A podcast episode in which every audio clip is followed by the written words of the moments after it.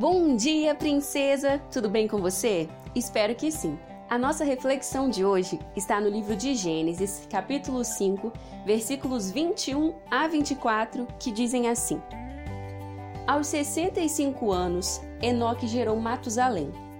Depois do nascimento de Matusalém, Enoque viveu em comunhão com Deus por mais 300 anos e teve outros filhos e filhas.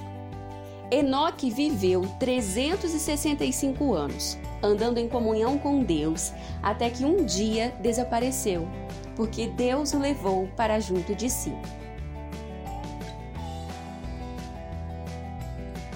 Quando nós lemos a biografia dos descendentes de Adão, a Bíblia descreve a vida deles rapidamente. Nasceu, cresceu, teve filhos e morreu. É assim com Sete, com Enos, Cainã e Jared. Mas a narrativa muda ao chegar em um certo homem chamado Enoque. Enoque não é apenas descrito pelos filhos que teve e por quantos anos teve a oportunidade de viver. Há algo mais.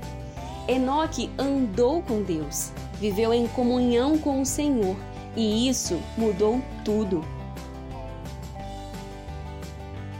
Você já se perguntou de que maneira a sua vida será descrita pelos seus filhos, netos ou bisnetos?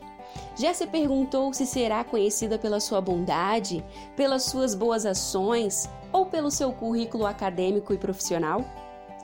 Nós passamos tanto tempo preocupadas com a maneira que seremos vistas pelas pessoas à nossa volta, não é mesmo? Nos preocupamos em construir um legado do qual teremos orgulho, e em meio a essa busca, nós corremos o risco de esquecer o que mais importa.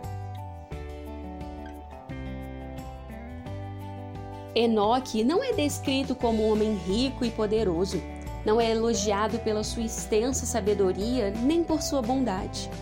Na biografia de Enoque, nós o conhecemos como um homem que andou com Deus, e não há nada mais importante do que isso. E o que significa andar com Deus? Em Amós, capítulo 3, versículo 3, nós temos uma pista. A Bíblia diz assim: Duas pessoas andarão juntas se não estiverem de acordo? Sabe, o segredo de andar junto com alguém é estar de acordo com ela.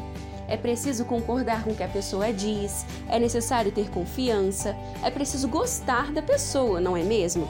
Andar com Deus é assim é concordar com o que o Senhor diz, é confiar nele, é acreditar no que ele acredita.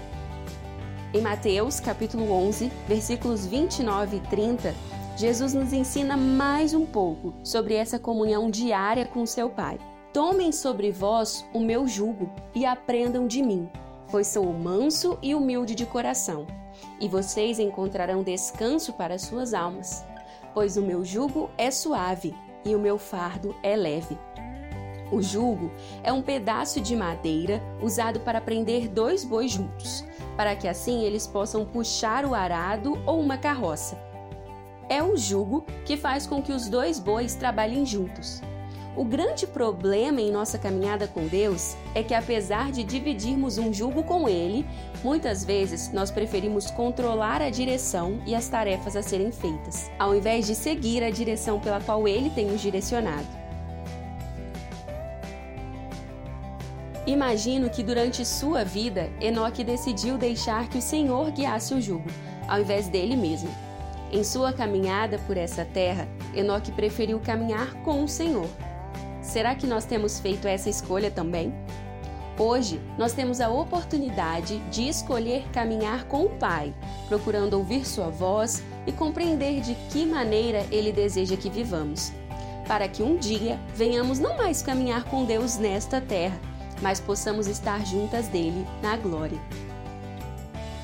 Na breve biografia de Enoque, nós podemos imaginar que todos os dias, logo cedo, ele convidava o Senhor para caminhar com ele. Até que chegou o dia em que o Senhor convidou Enoque para um passeio. Um passeio que o levou para os braços de Deus. Ah, princesa, você não anseia ter uma biografia parecida? Hoje nós temos a oportunidade de buscá-la mais uma vez. Vamos nessa? Tenha um bom dia e até mais!